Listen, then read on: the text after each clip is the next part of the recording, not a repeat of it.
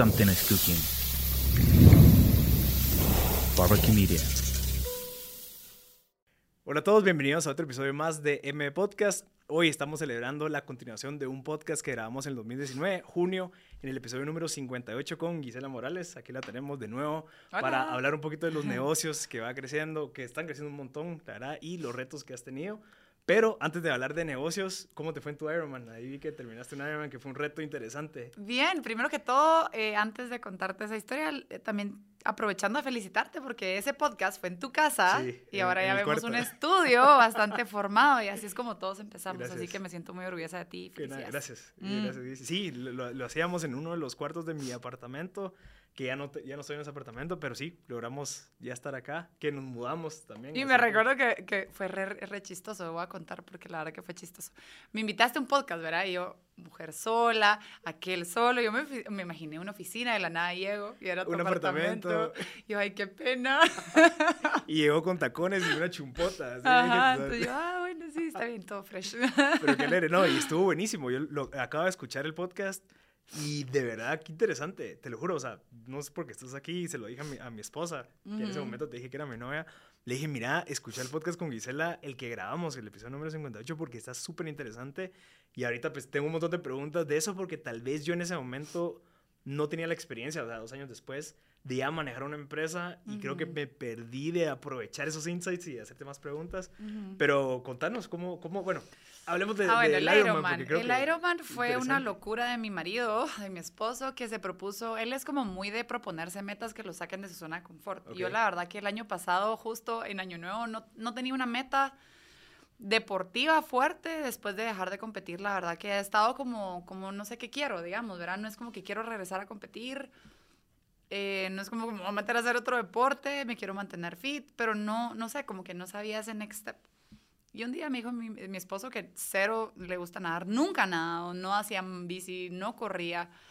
Y si hacemos un medio Ironman, yo estoy loco, o sea, tú nunca has hecho, yo ya había hecho triatlón antes. Entonces le dije, bueno, si tú te metes, te hago ganas, o sea, pues va. Y de la nada, dos días después me caen los tickets en mi correo y había comprado las entradas. Y yo, ¿what the ¿Y qué? ¿Seis meses? ¿O en cuánto tiempo? no, era, o sea, eso fue en diciembre Ah, bueno. y el Ironman era en septiembre. O sea, sí teníamos suficiente tiempo, ¿verdad? Él no tenía bicicleta, no tenía nada. Yo sí tenía bici porque usaba mi bici de cuando yo tenía como 15 Ajá. años, pues, ¿verdad? Entonces yo dije, bueno, vamos bien. Y en ese momento empezamos a hacer una planificación, que a entrenar, a todo esto. Tú me entrenas, mi amor, yo va así, la ingenua. Después me di cuenta que es el peor alumno del mundo, lo eché de mi academia. ¿Verdad? Y em- entrenó solo porque como que es hombre, macho, líder, que no le gusta que le digan qué hacer y, y nos, o sea, nos hemos peleado en negocios. Imagínate que teniéndome a mí, además diciéndole qué Sí. hacer en la piscina, fue así como, no, no puedo. Entonces yo, basta, bueno, nada, tú por tu lado. Em, pero la verdad que fue una experiencia súper linda, em, difícil. em, a mí me encantó, a él no mucho le gustó, digamos. Verá, creo que yo tuve una muy buena experiencia en la competencia porque no había podido entrenar bien. Tuve fascitis plantar casi todos los meses de entrenamiento en la carrera. ¿Qué es eso, bro? Fascitis plantar básicamente es como cuando una lesión que tenés en la planta de los pies, entonces como que no logras ni siquiera apoyar el pie para correr. Entonces tenés que recibir fisioterapia, fortalecimientos, hielo y me la pasé así todos los meses, entonces yo casi no entrené. O sea, yo entrenaba carrera, trataba de no pasarme de media hora y cuando me tocaba hacer fondos, si hacía un fondo, después me pasaba una semana completa sin correr. O caminaba o corría dentro de la piscina, pero para evitar tanta lesión, digamos me costó un montón adaptar a mi cuerpo. Entonces yo dije, mi peor- yo ya sabía, yo dije, de plano no voy a poder terminar la carrera, solo voy a poder nadar y hacer bici porque no voy a poder correr, no lo voy a aguantar por la lesión. Y que sí, todo lo contrario, o sea, yo así soy, yo cuando nadaban también igual, o sea, como que no entrenaba siempre tan bien, pero me cambiaba un switch en la competencia, soy así como, ¡wup! me Ajá. cambia. Y ese día me sentí nítida, no tuve ni un dolor, ni una lesión, nada, ¿verdad? Entonces fue así como terminé súper contenta, abajo de las seis horas, que n- Ok. ni me imaginé que fuera a ser debajo de seis horas. Em, y fue un reto bonito, y ahorita ando otra vez, que voy a hacer ver el otro Ah, año? ok, ok. Entonces no sabemos. Pero cr- creo que lo interesante aquí es que obviamente tenés, y eh, lo hablábamos en el otro, en el otro podcast, pero tus enfoques, o sea, la empresa, familia, y ahorita te estás metiendo más cosas que es, o sea, al final entrenar un Ironman sí es como, no un trabajo de medio tiempo, pero sí requiere No. de bastante inversión de tiempo y enfoque como para Sí, sí tenés que invertirle fácil unas dos horas al día de entrenos, dos horas y media. Y lo que no me gustó, que eso es lo que, digamos, tal vez no quisiera continuar con el Ironman como tal, son mis fines de semana. O sea, yo por 17 años de mi vida sacrifiqué mis fines de semana. O sea, yo no, no me echaba los tragos, no iba a fiestas. eh, eh, me tocaba entrenar tres horas sábados y los domingos yo estaba muerta. Entonces, regresar a esa rutina fue lo que no me gustó, porque lastimosamente en Guate, para poder montar bici, te tenés que ir a camino, carretera Claro. al puerto. Entonces, haces dos horas para llegar, tres horas de montar bici. Y después, dos horas de regreso de camino. Entonces, perdés todo tu Claro. sábado. O sea, perdés tu, mi día con mis hijos, era... eh, o actividades en la noche si había algo, yo no quería hacer nada, de verdad lo único que pensaba era dormir y descansar, entonces no me gustó otra vez estar en eso porque me sacrifiqué y me limité tanto por tantos, tanto tiempo en mi vida que ahora si me quiero echar los tragos el lunes y me quiero echar un par de vinitos, me lo puedo echar Claro. y me pela, pero entrenando con el Ironman era como otra vez, no, no, no, no voy a tomar porque mañana tengo que entrenar, entonces como que me sentía con esa misma, e- ese mismo tema, Sí. pues, ¿verdad? Y no es como que tomé muy seguido, de verdad que no, pero si lo quiero hacer, lo quiero hacer y Claro. no quiero cuestionarlo, ¿verdad? Entonces, eh, eso es lo que tal vez me está costando ahorita en esa decisión. Sí, porque al final mucho de lo que hablábamos contigo era esa libertad que uno encuentra cuando es empresario.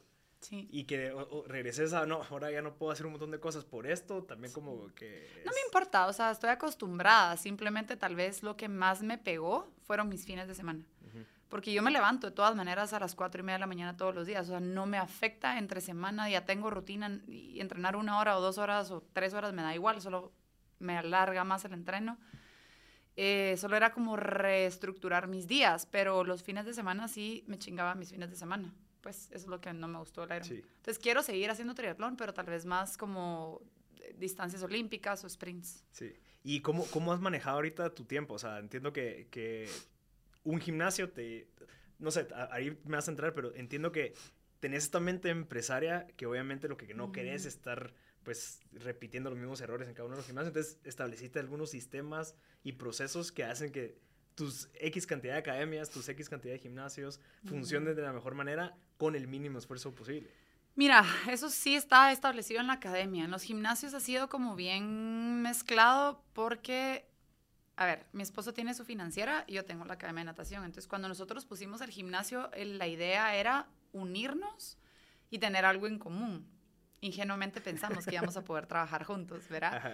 Y de verdad que no funcionó así. Eh, somos leones, cada quien en sus áreas. No nos gusta que nos digan qué hacer y mucho menos nos gusta decirnos qué hacer mutuamente. O sea, a mí de verdad me afectaba que él se metiera en mi área y a él le afectaba que yo me metiera en su área. Y eso que las teníamos separadas. Yo era operativa, él era administrativo, pero al final necesito el administrativo y él necesita el operativo. Entonces era como... Se volvió hasta cierto punto una, una lucha de poderes y, y al final elegimos la relación, ¿verdad? Claro. Entonces, con el gimnasio fue bien difícil porque somos agua y aceite. O sea, él piensa así en negocios y yo pienso así. Entonces, mezclar esas ideologías era bien difícil. Entonces, con los gimnasios, empecé yo operando, de ahí operamos juntos y después le dije, no, relación, opera tú los gimnasios, ¿verdad? Entonces, ahora él está operando los gimnasios y lo que decidimos hacer es contratar una gerente y nosotros, o sea, él, se- él mira toda la parte financiera administrativa y yo me enfoco en lo que a mí me encanta, que es más el customer journey, digamos, Sí. que yo veo que los coaches estén capacitados, que estén dando excelentes clases, que estén corrigiendo técnica, pero ya no me meto en nada que tenga que ver planillas, permisos, Claro. eh, políticas, ese tipo, ya no me meto yo. O sea, el, mejor approach que tú decís es, bueno, establezca...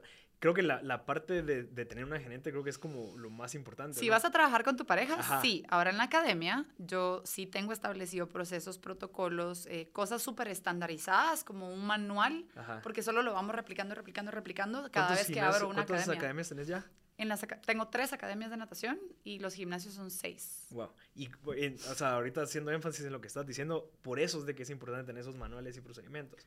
Para mí es bien fácil, no sé, yo soy bien estructurada y soy cuadrada hasta cierto punto, pero a mí me gusta saber las reglas del juego. O sea, yo, a donde sea que yo vaya, por ejemplo, en la maestría, si nos pedían hacer un proyecto, por ejemplo, yo le decía, ok, ¿hasta dónde tenemos límite para hacer qué? ¿Verdad? O sea, quiero que usted me establezca cuáles son mis límites, porque entonces yo sé cuál es mi marco de trabajo. Entonces, si hago, entonces ya le decía, no sé, o sea, pueden hacer lo que quieran. ¿Está seguro? ¿Puedo hacer esto? Y le tiraba así como estupideces, no, eso no lo pueden hacer. Ah, bueno, entonces, sí hay límites. Entonces, establezcame mis límites, le decía yo, ¿verdad? Entonces, para mí es fácil. A mí me gusta saber que si la pelota sale de la línea es fuera. Entonces, yo, ah, ok. Entonces, hago lo mismo con mis colaboradores, digamos, como que les establezco las reglas del juego. Em, me gusta que las entiendan, que sepan cómo pueden ganar, cómo pueden perder. Y de ahí es como campo libre, digamos. Ok, dentro de ese cuadro. Dentro de ese marco de trabajo, sí. Porque, digamos, si tenés tres academias, obviamente ofreces lo mismo en las tres y es como, que si tú entras aquí vas a recibir lo Es una receta para mí, digamos. Es como yo les decía, es como, bueno, valga la redundancia, la publicidad, pero Pollo Campero es lo que hice de ejemplo. Y les decía, tú vas a uno o vas al otro en diferentes seis, sabe lo Es mismo. el mismo pollo. Sabe igual, eh, tal vez la, el servicio, la limpieza del local va a cambiar, pero la receta de la comida es la misma. Entonces, ¿Dónde aprendiste eso? O, o- no, pues, en mi mente Es que hay un, ocurrió. digamos, te, te lo juro, yo hice una entrevista en el 2018 con Mario López, el episodio número 3, y él ahí me recomendó un libro que yo no lo leí hasta dos años después. Ujú. Entonces yo dije, bueno, voy a meterme a leer. Averiguar, porque me interesa. Y lo leí, se llama E-Myth, el mito del Ah, no. emprendedor, y habla de eso.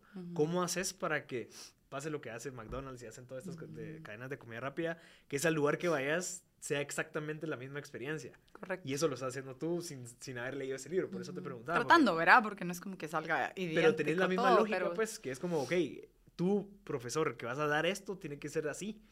Bueno, lo que pasa es de que yo con las academias de natación sí les establecí, o sea, por ejemplo, tú, instructor de natación del nivel 1, por ejemplo, tú t- solo tienes que dar estos ejercicios A, B, C, D, E, F, G.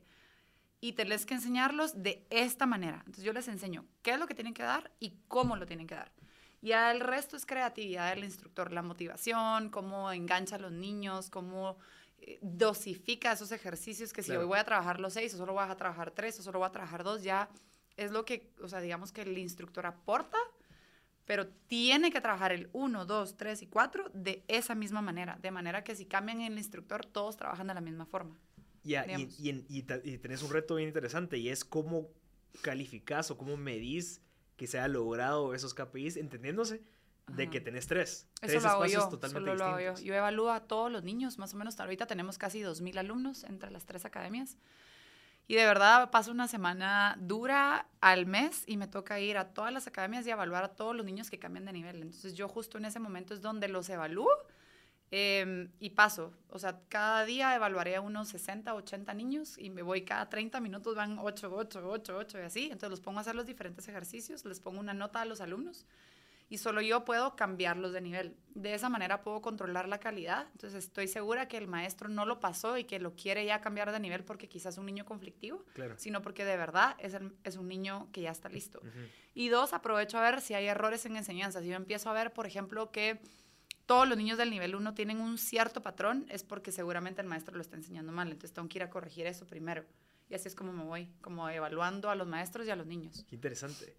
Qué interesante. ¿Y eso lo basas en tu propia experiencia? Decir, bueno, yo a esa edad yo estaba haciendo esto, o tú ya tenés como una estructura, decir, bueno, este niño debería saber esto, lo mínimo para pasar al siguiente paso. No, la verdad que eso lo fui creando en el proceso. Eh, tuve ayuda de entrenadores internacionales. La verdad que, aunque no creas, mi papá era súper amigo, amigo de Eric Schumann, Ok. de, ¿verdad? Entonces, ¿Y en tiene algún... la misma, o sea, la misma lógica de las academias de, de Waterproof? Son como las... Sí se me ocurrió, digamos, el sentido de como crecer en academias como Schumann's. Eso fue lo que sí, como que Eric me inspiró mucho. Él fue mi entrenador cuando yo estaba compitiendo. Él era como muy inteligente y me encantaba que él era el sensei, que tú, que solo él evaluaba los cambios de cinta, digamos, no importando que Schumann's estuviera abierto, le tenían que comprar las cintas a él, tenían, él tenía que vali- validar ese cambio Claro. de cinta, porque él era el, como el sensei master, no sé cómo se le llama, pues, pero entonces yo dije, bueno, eso quiero ser yo. Eventualmente quiero dedicarme a ser yo quien cambio a todos los niños de nivel, aunque existan 15 academias, yo quiero dedicarme a hacer eso. Entonces lo tomé como ejemplo y después empecé a investigar qué otras academias de natación habían similares que um, usaban ese método y encontré varias. En Australia, en Inglaterra habían un par y en Estados Unidos también. Interesante, sí, porque al final tú garantizas como que la calidad. Correcto. Porque yo creo que ese es uno de los retos, y te lo digo por cosa personal, es las academias existen, y estoy seguro que hay muchas también de natación, pero Sí. que te levanten esa vara y que te garanticen calidad. Ahí es en donde muchos como yo flaquean, que es como que me cambiaron de profesor de la nada, el brother me está enseñando otras cosas, yo estaba aprendiendo otras cosas, eh, no había una disciplina, se da tarde, como que esas cositas te van Sí. desgastando y al final te desmotivan como, no sé. Es que es bien variado, ¿sabes? Que a mí me, ahorita yo estoy pasando por un impasse, estoy cambiando, cambié políticas en la empresa para mis clientes porque me di cuenta que al final empecé a tener mucho cliente inconsistente y poco comprometido y me afectaba a mí. Eh, porque yo soy muy, o sea, repito, soy bien cuadrada, soy estricta, pero para mí la natación es una disciplina deportiva. O sea, tú, tú no vas a un dojo de karate o de un, cualquier arte marcial y tú ves que los niños están fregando, pateándose, pegándose. O sea, hay un respeto hacia el maestro, digamos. Y en la natación, por ser piscina, agua, creen que es como, ay, play, verá, puta, el IRTRA, ¿va? esa osada. Y no. O sea, es una disciplina deportiva y debe ser tomada como tal. O sea, debe haber una estructura, debe haber respeto, debe haber eh, exigencia y debe haber un compromiso. ¿Y qué es lo que pasaba? Empecé a notar que habían papás que usualmente son muy primerizos, son papás nuevos, que viene la ola de todos esos papás jóvenes que en sus vidas son inconsistentes, indisciplinados, con malos hábitos de vida y lastimosamente son igual como papás, ¿verdad? Entonces resulta que se inscriben a la Academia de Natación y a pesar de que les decís, mire, si usted prepaga un plan anual, usted no tiene devolución de su dinero. Ahí está escrito. Está escrito. Y leen, sí, lo entiendes, sí, sí lo entiendo, ¿verdad? Y dos meses después, mire, fíjese que quiero la devolución de mi dinero porque ya no voy a poder venir porque no me logré organizar. Ay, pues que le vaya bien porque de plano no, o sea, tú estás aceptando un compromiso, ¿me entendés? Entonces, eh, empecé a sacar a esa cantidad de papás y que no, no, me, no me ayudaban a mí a darme a conocer bien. ¿Por qué? Porque empecé a notar papás que se comprometían en llegar dos veces por semana. Tenían un 20% de asistencia. Y después de tres meses me decían, la voy a sacar a mi hijo de la academia porque fíjese que nunca aprendió a nadar. ¿Y cómo pretende que yo le enseñe a su hijo a nadar si usted nunca llega y nunca lleva a su hijo a nadar? O sea, yo no puedo hacer milagros, no soy maga, de verdad porque usted pague la mensualidad, no funciona mágicamente que yo le voy a enseñar a su hijo a nadar. O sea, no soy así de buena, ¿me entendés? O sea, no he descubierto cómo enseñar a nadar virtualmente. O sea, de plano no lo he descifrado. Y tengo un 40% de papás así. Y se sorprenden. Y cuando yo vengo y le digo, va, solo antes de que cancele, solo déjeme revisar su asistencia. y empiezo. Bueno, aquí me dice que usted en dos meses ha venido dos veces. ¿Usted cree que yo puedo ayudarlo de esa manera? O sea, ¿de verdad cree que usted es mi responsabilidad? No, sí, tiene razón. Pero asumen que como están pagando la mensualidad, van a aprender a nadar. O sea, tienen esa falsa creencia, igual que en el gym. Tú te inscribís en enero, ala, sí, vos, yo estoy yendo al gym, me ha funcionado. ¿Cuántas veces ha sido? Pues fíjate que no me ha funcionado el gimnasio. De plano, la nutricionista es mala, puta, pero nunca cumplí la dieta, nunca vas al gimnasio solo porque estás pagando, crees que vas a bajar de peso, ¿verdad? Entonces se los digo y se lo repito a los papás y les digo, no funciona así, o sea, es un compromiso, es un trabajo en equipo y entonces ahora cambié justo eso y empecé a como a premiar, o sea, ya no te repongo clases, si tú eh, quitas esa política, entonces si tú faltas, si sos una persona inconsistente, perdiste tu derecho a reponerte, porque al final yo voy a premiar al disciplinado. porque hay muchísimos papás que sí me dicen, Gisela, a mí me duele faltar una clase, de verdad, yo trato nunca faltar y sabes que son personas organizadas, disciplinadas, que hasta te anticipan un mes antes y dicen, no me voy de viaje, va, váyase de viaje y yo le repongo la clase. O hagas ejercicios. Porque yo sé que tú tenés un 90% de asistencia en los últimos tres meses. Entonces yo sé que sos una persona que de verdad, si faltaste fue porque de plano tuviste que faltar, no porque simplemente te fuiste al salón, te fuiste a hacer las manos porque se te olvidó, porque te quedaste dormido. Entonces estoy pasando por ese impasse y ha sido un shock cultural, porque un montón de papás se enojaron, ¿verdad? Y, y creo que cada vez eso, eso, te iba a preguntar, ¿es cultural? ¿Crees que también así funciona siempre? Porque así es nuestra cultura en donde voy a probar y si no, pues no, y como no va a competir, entonces no me importa si me meto, o sea, como que crees que no existe esa... Creo que uno de los factores claves, y, te lo digo porque tal vez lo veo yo así como en Estados Unidos, de que compiten entre universidades, entre colegios, y siempre hay como esa competencia constante en donde, a pesar de que no va a ir a las Olimpiadas, pero igual quiero ser el mejor de mi estado, quiero ser el mejor de mi universidad, pero aquí no existe eso. Sí existe, digamos, yo lo estoy creando dentro de mi propia academia, pero no existe con otros clubes y con universidades ni nada, por supuesto. Entonces es difícil, pero no creo que es eso. Yo creo que al final del día, em, a mí me pasó que como empresaria tú pasas por etapas, pues, ¿verdad? Entonces yo pasé por la etapa de que cuando yo fundé mi negocio yo era súper estricta, yo estaba ahí todo el tiempo, era como chiquito, entonces yo lo podía controlar fui creciendo y como que vas leyendo, ah, el cliente siempre tiene la razón, te tenés que adaptar, tenés que ser flexible. Entonces uno va perdiendo su visión como empresario y vas como perdiendo tu, tu, tu razón de ser y vas flexibilizando mucho. Y ahí me di cuenta ahorita que estoy en un impasse y dije, perdí mi esencia, perdí lo que me hizo ser lo que soy originalmente. Por flexibilizar, por tratar de quedar bien con los demás, perdí lo que justo fue lo que me hizo ser única en un principio. Entonces decidí mejor, no, voy a, that's bullshit, ¿verdad? Hay otras academias para todo tipo de clientes. Si tú sos desorganizado, desordenado, querés la flexibilidad, anda a buscar una academia que te dé esa flexibilidad. Pero si me buscas a mí, me vas a buscar por calidad, me vas a buscar por exigencia, me vas a buscar por disciplina y porque cuando salgas de nadar, tú quieres aprender a nadar bien.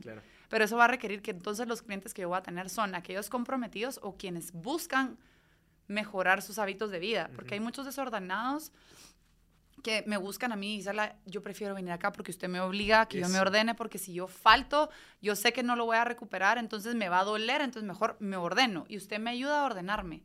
Bienvenido. Bienvenido a Waterproof. Y también te das cuenta que, que, gracias a Waterproof ellos empiezan a organizar su vida, porque entonces yo lo agendo, entonces yo sé que tengo que estar una hora antes, entonces antes voy a aprovechar a leer, o sea, como que les, les organizas y eso te lo digo porque tal vez yo lo he vivido y es yo trato de encontrar en mi horario, en mi agendario, bloques ya establecidos para generar ese orden en el caos que yo vivo. O sea, cuando tú manejas un negocio, lo sabes, existen miles de variables que tenés, pero si tú no tenés un orden ni siquiera en tu vida personal, va a ser casi imposible que le des un orden a tu, a tu negocio. A tu negocio. Es que tu negocio es tu personalidad, o sea, al final del día...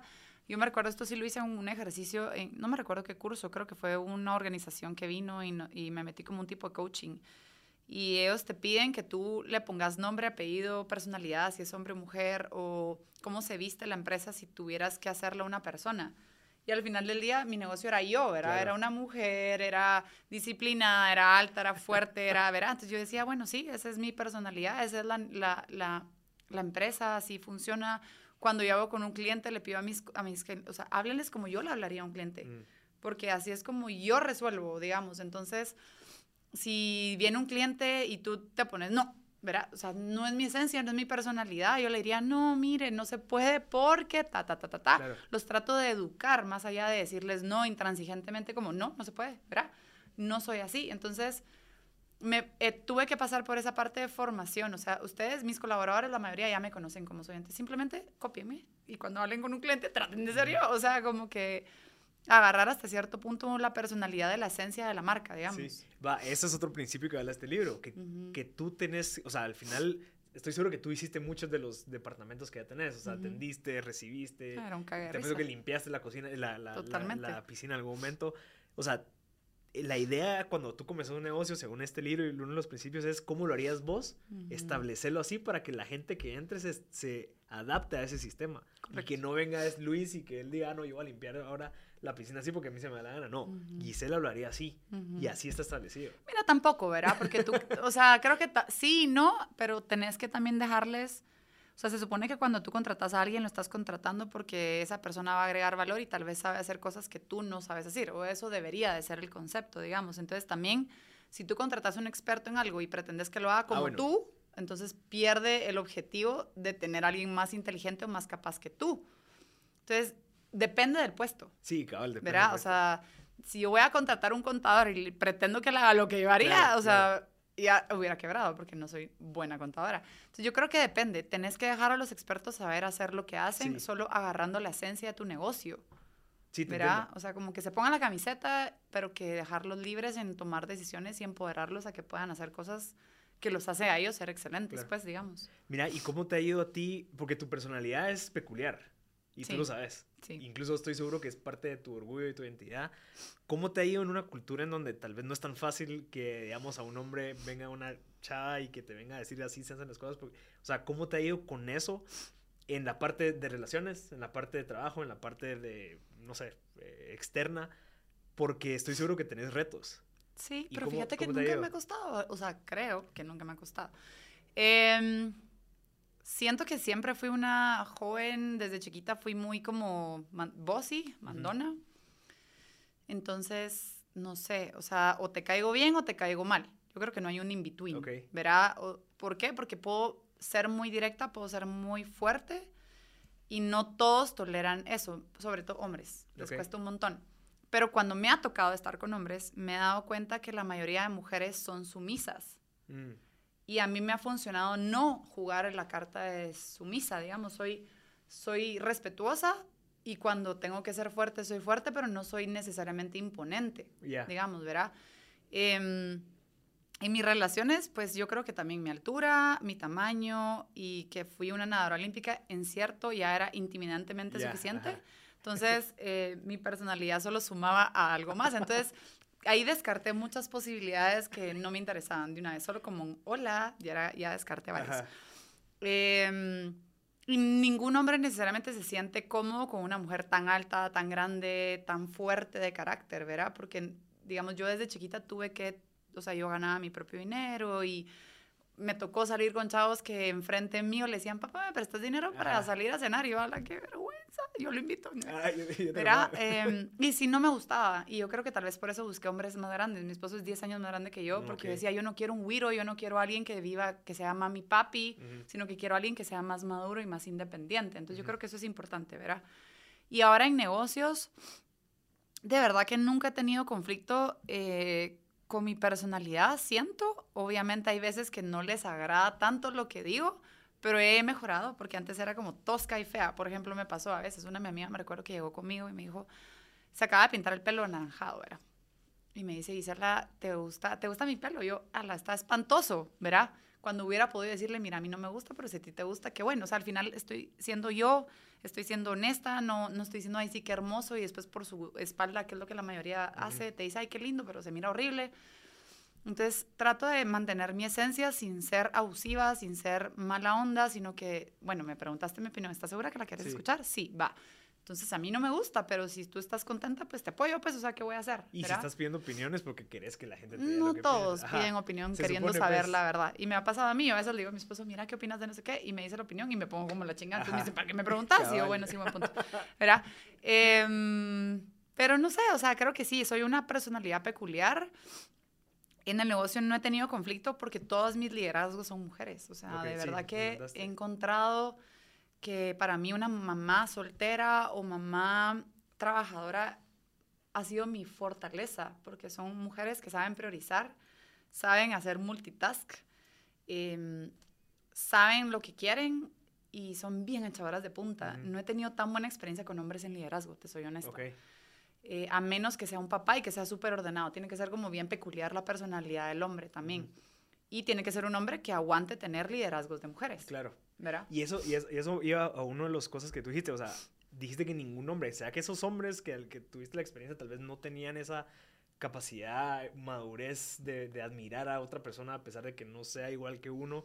Te lo digo porque a mí me, me- me pasó el año pasado, pues tu- tuvimos a uno de los mejores clientes que he tenido y de intermedio está esta persona que tiene la, la misma personalidad que tú. Es no, sí, así se hace. Ujú, Y me encantó trabajar con ella porque yo aprendí demasiado, pero estoy seguro que, que tal vez si yo no hubiera visto de la manera objetiva, decir, bueno, esta persona me puede enseñar, Ujú. tal vez me hubiera ido por otro camino y decir, no, no, gracias, entonces yo no, no sé, pero creo que también depende de la madurez de la otra persona como para recibir ese input en donde uno no está acostumbrado. Tal vez depende más de tu crianza. O sea, Guatemala todavía es una cultura muy machista. Em, y de verdad que yo creo que mm, con las personas que me relaciono normalmente no son machistas, digamos. Es, no Sí. sé, ¿verdad? O sea, creo que también Bueno, tal vez alejas a todos los machistas y se quedan... eh, puede ser, ¿verdad? Ajá. Porque sí choco. O sea, sí, sí tengo amigas con esposos machistas y al final lo aprendes a respetar. Tampoco me meto, ¿me Claro. entendés? O sea, no, no ando ahí diciéndole a todo el mundo lo que opino, a Claro. menos que me pregunten, ¿verdad? Pero em, sí pasé por esa etapa. Sí pasé por la etapa donde no me preguntaban y sí externaba mi opinión. Entonces ahí fui chocante. Pero yo creo que uno va evolucionando y Claro. uno va aprendiendo. Pues y mi mamá siempre decía, se puede más con miel que con hielo. Y yo decía, ay, qué paja. Y de verdad que sí, se puede más con miel que con hielo. Y he aprendido a, a suavizar también mi liderazgo, porque yo antes era como, así soy yo, o se adapta o se puede ir, Ajá. ¿verdad? En, como, en- como jefa, Claro. digamos. Y ahora aprendí que no. Aprendí que esta persona necesita que yo sea suave, esta persona necesita Sí. que yo le exija, esta persona necesita que yo sea directa, esta persona necesita que lo deje ser. Entonces he aprendido tal vez a conocer las personalidades de cada quien, ir moldeando mi personalidad según lo que va necesitando con Sí. quien estoy. Sí, y al final creo que es lo más lógico, especialmente cuando sos un empre- empresario o empresaria, Ujú. porque estás viendo a largo plazo. O sea, vos no quieres llegar a que, Ujú. que- querer- O sea, al final no somos máquinas como para así funciona y, y cada uno es distinto. Existe hay gente que viene con emociones, hay gente que viene con problemas variables Sí, afuera, todos tienen como para que tú quieras venir a, a- a que si fuera máquina. Entonces yo creo que al final lo que veo ahí es esa visión a largo plazo en donde te toca a ti voltearte y decir, bueno, ¿cómo yo puedo hacer para que estas personas den lo mejor de ellos? Correcto. A pesar de que yo sé lo mejor que hay que hacer, pero ¿cómo hago para Mm. traducírselo en el lenguaje que cada uno tiene que hablar? Porque lo que querés es trabajar en equipo, no... Sí, me ha tocado mucho como que tener que preguntarles, o sea, como que yo antes era re mala, o sea, tú- yo antes te decía, mira, Marcel, fíjate que tenemos que hacer esto, verá, entonces aquí está, lo puedes hacer, ¿verdad? Entonces tú te ponías a hacer. Y yo miraba que a lentitud, ¿verdad? Yo, no, sabe que quítate, lo voy a hacer yo, Ajá. ¿verdad? Y al final era como, me desesperaba, era como, no, no, mejor lo voy a hacer yo, porque yo estaba segura que a pleno no lo ibas a hacer bien. Ajá. Era antes que era que no es quitarte, desempoderarte y, y no darte respeto, ¿verdad? Al final. Ahora trato, de verdad, es como mi zen. Yo empiezo a ver que la estás cagando, ¿verdad? Entonces es como, mira, ¿y por qué lo estás haciendo así? Entonces empiezo a preguntar, ¿verdad? Ah, porque entonces, ¿y, ¿y cómo deduciste eso? Como que empiezo a cuestionar. Claro. ¿Y tú qué, qué crees que pasaría si lo haces al revés? Entonces, sí toma más tiempo, pues de verdad que me sería más fácil. A nombre, hágalo así, o mejor ¿verdad? dámelo, yo lo. Pero yo quiero al final que ellos sean pensantes, que Sí. agarren un criterio y que yo ya no tenga que decirles qué hacer, sino que ellos tengan ese criterio de Claro. pensamiento, ¿verdad? Entonces, como me pasa, y mire, dice la física que se quejó, se quejó un cliente y lo manejé así, así, así, así, yo espero que esté bien, no ojalá y no me va a putear, ¿verdad? Va. Entonces es como va, mire, ¿y por qué? O sea, ¿por qué tomó esa decisión? ¿En qué se basó? Ah, va, porque eh, pasó esto, esto y esto y esto, entonces decidí mejor hacer esto. Va, ¿y qué le hizo pensar que era esto? ¿Le preguntó? No. ¿Lo asumió? Sí. Va, entonces, ¿qué cree que hubiera podido cambiar? Tal cosa, va. Entonces le voy a decir cómo yo lo hubiera hecho y ahora vea usted cómo lo soluciona. Entonces le digo, bueno, yo hubiera hablado esto con el papá, hubiera buscado esta información y después le hubiera propuesto esto. Y se quedan, ah, sí, ¿verdad? Pero entonces, ahora resuélvanlo, porque yo no se lo voy a resolver. Ahora ya la cagó, ahora resuélvalo. ¿va? Pero les das como que las armas para tener un mejor criterio. Y te ha pasado al revés, en donde tú resolviste algo y viene alguien y te dice, mire, Sí. tú podrías aceptar un feedback de alguien. Totalmente, mis gerentes y mis manos, o sea, mis líderes, digamos, porque yo no tengo gerentes, en mi empresa no existen los puestos de gerencia, son líderes operativos, son líderes administrativos, odio los jefes Ok. Y yo creo que al final sos un ejemplo a seguir y, y si, y digamos, yo soy de las personas que si hay que barrer, sos la primera que me miras barriendo, Ujú. soy el ejemplo, o sea, no soy de las que le gusta andar diciendo qué Claro. hacer sin estar en la acción contigo. Entonces, mis líderes y mis coordinaciones son así, o sea, es como Gisela, creo que la está cagando. ¿verdad? Ah, y ¿de me verdad? encanta, porque por eso las contraté. O sea, yo no quiero personas que me digan que sí a todo, porque Ajá. ya me siento bien sola. O sea, tener un negocio de verdad que es Sí. bien solitario. Em, por más que mi esposo sea empresario, tampoco es como que llego a hablarle de todas mis cosas y que me ayude a tomar decisiones, porque uno no me gusta, dos, si le pregunto y no hago lo que él dice, entonces se vuelve un conflicto. no, ajá. Ajá, entonces al final, y tengo mis socios que también tienen otros negocios, entonces no es como que necesariamente siempre andas, o sea, Claro. tienes que buscar la solución tú solo y es solitario el camino. Entonces cuando yo decidí tener mis coordinaciones, que es mi mano derecha y mi mano izquierda, cuando las contraté, las contraté uno por su carácter, porque tenía una actitud y carácter bien fuerte igual que yo. Dos parecían conejitos rayovac igual que yo, o sea, Ok. a veces somos las tres brutas, yo me despierto a las 3 de la mañana, no me puedo dormir. Y les mando un mensaje de trabajo, pero les digo, por favor, no, no tienen que responder hasta que sean horas prudentes. Sí, y de- contesta una, no se preocupe, no sé qué. Y las tres, jajaja, estamos Ajá. trabajando, ¿verdad? Y las tres estamos en lo mismo, digamos. Entonces, eso me encanta. Em, y sí tienen como que toda la libertad de poderme decir cuando la están cagando, cuando yo la estoy cagando. Y eso se los pido. O sea, cuando yo sé que yo la cagué y que no me lo dijeron, le digo, entonces, ¿para qué lo tengo? O sea, ¿de qué me sirve que usted esté acá si usted no me va a decir también cuando yo me equivoco? ¿Verdad? Sí, y, y creo que va de la mano, incluso estoy seguro que la parte del deporte también es como que se- de cierta manera nos hace bien fríos. Yo no fui olímpico, yo no, no gané medallas, pues, pero entiendo que el deporte al final sos vos contra vos. Ujú. O sea, sí, obviamente competís en una piscina con 18 personas, pero al final perdiste o ganaste, querés ver qué tanto mejoraste. Sí, te volvés muy, yo me volví muy, o sea, muy acostumbrada a recibir una crítica constructiva todo el tiempo. La mayoría del tiempo, te diré, el 90% de, entreno, de mis entrenos no es como que mi entrenador andaba, bien Gisela, muy Ajá. bien. Todo lo contrario, era como, a la pu-", pues, perdón por la Ajá. palabra, pues, pero mi entrenador era a ti, contes cara de picha, dele más duro. Yo, sí. Y, y era gritarte, ¿verdad? Y, y no es como que tenía tiempo para andarte dando es- palmaditas en la espalda, sino Sí. era como, mire, o sea, la está cagando, meta la cabeza, el brazo, la pierna, dele más duro, eh, no sea mediocre, no entra en la zona de confort, porque uno todos entramos en formas de confort, ¿verdad? En diferentes momentos. Entonces, em, yo me acostumbré toda mi vida de recibir crítica y me gusta recibir crítica. Es más, yo ahorita busqué un mentor en, en- en empresarial porque, puchis, de verdad uno se siente solo. Yo digo, ah, no, ¿en cuántos vergueos yo no me pude haber realmente ahorrado si tan solo hubiera tenido alguien que hubiera podido Sí. llamar y decirle, mira, fíjate que no sé qué hacer con esto. ¿Tú qué haces? Ah, hago tal cosa. Ah, ¿Y por qué? Ah, por esto. Ah, bueno, voy a probar. Y tal vez hubiera funcionado, ¿verdad? O, mira, estoy trabada, no se me ocurre un sistema, no sé qué. Ay, mira, yo uso este sistema, busca, aquí está la solución. O sea, como que tener ese grupo de, de support. Y toda la vida tuve un coach em, de, de- o sea, si yo quería ser olímpica, buscas a quien te lleve ahí. Ujú. Y cometemos el error de que a veces nos rodeamos de gente mediocre y tú pretendes estar y ser un empresario que facture un- millones de dólares. ¿Y quién de tu alrededor factura un millón de dólares? Ujú. Entonces tú tienes que buscar las personas con las que tú quieres llegar a ser. O sea, al final del día yo me fui de Guate para ser nadadora olímpica y busqué la universidad donde estuviera los nadadores olímpicos de mis eventos porque yo quería llegar a ser como ellos. Claro. Entonces yo quiero qué hacían en sus vidas, cómo comían, cómo dormían, cómo entrenaban. Y, y era imitar para llegar ahí.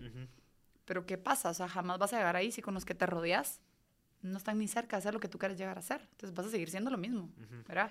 Entonces, Y hasta eso tal vez puede ser que te haga sentir sola, porque aquí encontrás a alguien que tal vez esté en la misma situación que tú.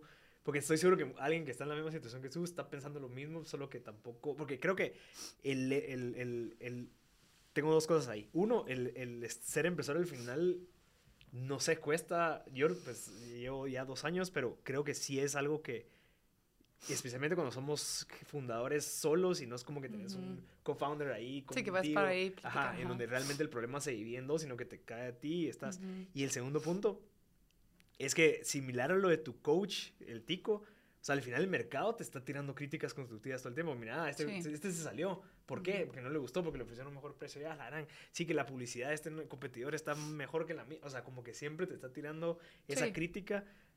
Entonces, tal vez eso es similar al hacer un deporte, ¿te das cuenta? O sea, que te esté entrenando y que obviamente Sí. harás esas críticas para que no te moleste, o y sea, que construyas en eso. Sí, yo creo que eso no fue tanto el deporte, sino las experiencias de vida. O sea, yo aprendí a tener un pellejo bien fuerte y la verdad que me peló un montón lo que digan. O sea, no es por pura lata, pero no me, no me afecta, digamos. Eh, Y creo que eso fue después de Juegos Olímpicos. O sea, yo cuando fui a Juegos Olímpicos me fue tan mal. Y en la prensa, en primera plana, a mis 16 años, que saliera a nivel nacional durante casi un mes, Gisela Morales fracasó. Gisela Morales no logró sus objetivos. Gisela Morales, o sea, 16 años y te sacan en primera plana así. Eh, las fotos que sacaban era yo llorando después de las competencias. Era como, a la madre, hasta para conectar no. Cabal. ¿verdad? Entonces, em, o sea, no me quedaba de otra que aguantarme, pero yo después de Juegos Olímpicos me fui dos semanas y yo le lloré a mi mamá, le digo, yo no quiero regresar a Guatemala, o sea, voy a llegar al colegio y todos mis amigos se van a dar cuenta que fracasé y todas las personas que me conocen se van a dar, porque yo en esa época llegaba en Guate a un restaurante y todo el mundo me reconocía, me pedía autógrafos, entonces no es como que me podía, no soy muy escondible, ¿me entendés? Sí, Una cancha sí, alta, o sea, no es como que me puedo blend in, Ajá. ¿verdad? Entonces es difícil, ¿verdad? Y, y tuve que decir, bueno, ah, me pela, o sea, al final cada quien puede pensar lo que quiera y es mi carrera. Y tuve que agarrar ese pellejo fuerte que definitivamente me ha ayudado para el negocio porque así es. Y muchas personas en su negocio resulta que un cliente se va, un cliente cancela y empezás, ay, no, no, no, entonces voy a hacer mejor esto para que no Sí. se me vaya. No, que se vaya, no es tu cliente. Y es lo que yo aprendí, o sea, no puede pagar mi precio, que se vaya, porque yo soy una academia premium, ¿verdad? Tú aquí estás, yo soy una academia privada, no soy una ONG, no soy una casa de beneficencia. Y por más que te quisiera apoyar y sos una muy buena persona, si no tenés el precio para pagar mi producto, simplemente no vas a poder obtenerlo. Y puede sonar clasista, puede sonar mala onda, pero es la realidad. Tú no tenés el dinero para pagar un iPhone, no lo compres. Y funciona igual con el servicio de tus negocios, pues, ¿verdad? Y quizá algunos van a valer la pena y los vas a becar y los vas porque tal vez yo les miro un futuro competitivo y voy a apostar en ellos y les voy a decir, bueno, está bien, lo voy a dar una beca porque es comprometido, porque nunca falta, porque usted tiene un potencial y lo quiero llevar a unos Juegos Olímpicos. Pero van a ser uno de mil. ¿verdad? Entonces, he aprendido a no, tal vez a no ir cambiando tanto eso y ahorita, en estos últimos año y medio, es regresar a esa esencia que era yo, pues, digamos. ¿Y tú cuando regresaste a los 16, qué hiciste? O sea, ¿te No, no regresé, me fui a Miami dos semanas Ah, porque no sabía cómo lidiar con el tema, entonces me fui con mis hermanos y mi tía y nos fuimos a Miami con mi mejor amiga. Eh, y esperé que se bajaran las aguas, que como que la gente se le fuera la onda, eh, que la prensa ya no me fuera a buscar, porque digamos lo peor es cuando llegas al aeropuerto y todo el mundo ahí te Sí, está el esperando. también de, de la gente que quiere estar. Sí, y de 16 años no sabía ni cómo lidiar con eso. Estaba en cuarto del colegio, todavía me quedaba un año para graduarme. Em, y nada, regresé y a move on, pues, pero sí hice cambios, hice cambios fuertes. Me cambié de entrenadora porque me di cuenta que mi entrenadora no era la persona con la que yo quería estar. Em, amistades, ¿verdad? Ah. Definitivamente. Personas negativas que no querés en tu vida. Entonces empezás a tomar decisiones y como que empezás a definir pasé por esto, quiénes estuvieron en las buenas, quiénes estuvieron en las malas, quiénes quieres tener, quiénes no quieres tener y qué es lo que va a pasar. Y ahí empezás como a moldear tú. Ujú. Y digamos, ¿tuviste alguna introspección, no sé, como filosófica, como para poder llegar a aceptar? O sea, entiendo que los 16 es bien difícil, pues. O sea, no solamente pasaste por algo bien complicado y no solamente tenías esa edad, no solamente estabas empezando como que a conocer el mundo, sino que te pasa eso. Sí. ¿Cómo llegaste a, a hacer paz contigo mismo y seguir Psicólogos, mano, o sea, sí Ah, tuve que, sí, totalmente, un psicólogo porque yo, yo después de Juegos Olímpicos lo que pasó fue que en mi carrera del 100 dorso yo sentí un dolor de piernas bien feo, o sea, horrible, o sea, de verdad, yo decía, me van a caer las piernas, entonces ese recuerdo de ese sentimiento de mis piernas me quedó como un, como un tipo de parálisis, entonces yo cada vez que iba a competir en el 100 dorso me pasó muchos meses Mm. después, entonces yo dije, esto es un issue mental que yo tengo que liberar Como un trauma. como un trauma, digamos, ¿verdad? Entonces yo sabía que yo no iba a poder volver a nadar bien el 100 dorso si yo no superaba esa parte de mí y que se me fuera como que el recuerdo tan vívido de lo que pasó en la competencia, Claro. porque resulta que yo estaba dos meses después de los Juegos Olímpicos en una competencia y justo en el 100 dorso yo tenía miedo, empecé a, como con ganas de vomitar, que a mí nunca me pasaba tanto nerviosismo. Y yo no quería, yo lloraba, yo no quería competir porque no quería llegar a sentir esa sensación de nuevo. Entonces fue como pasar por un proceso de olvidar el pasado y como, bueno, construir un nuevo futuro, digamos, eh, en tema de competencia. Y durante que fui moldeando el tema competitivo como tal, aproveché como para ver el tema de amistades, el de relaciones, el de, bueno, la crítica, el, el aceptar que no todos son tus amigos, que no todos son las personas que quieres de confianza.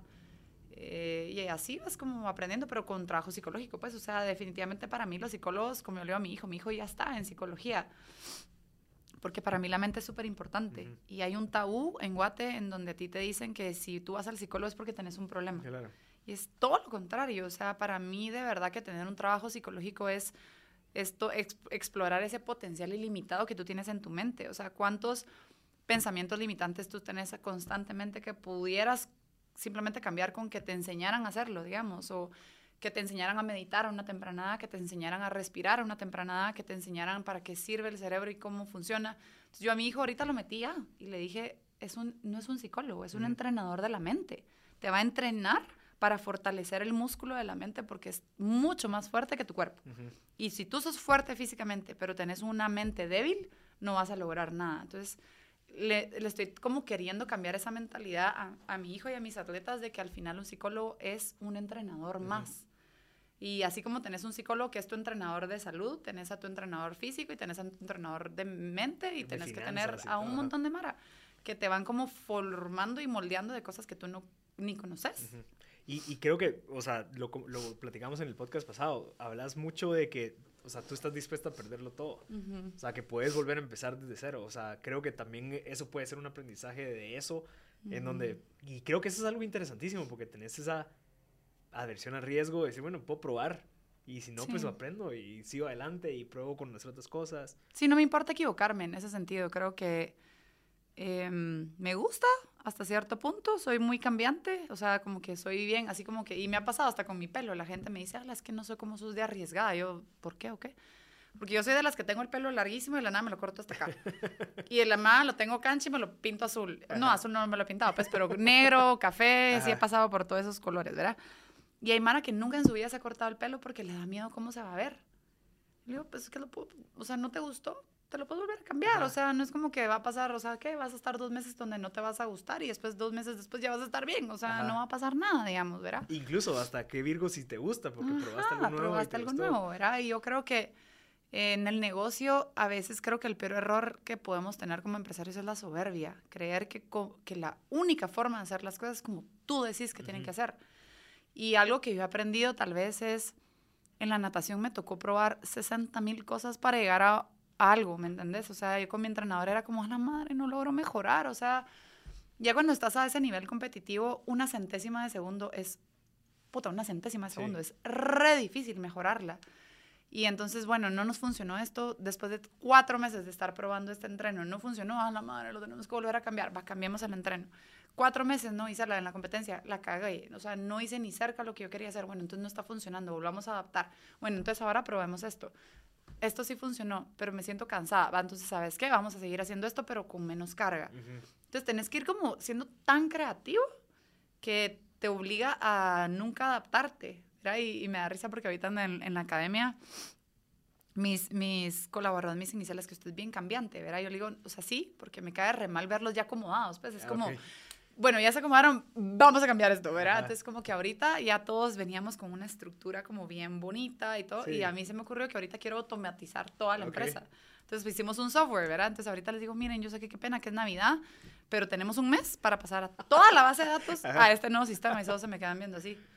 En un mes yo, es que ya era para que se empezaran a desacomodar y todo así como, no, las vacaciones, yo, va, pues vamos a empezar el 3 de enero, pero ahorita contraté patojos de vacacionistas para, que hicieran esa migración. la- Entonces los tengo a todos corriendo, cerrando el mes, haciendo lo de la actualización del sistema y me dicen, es que, es que usted no nos deja estar en paz.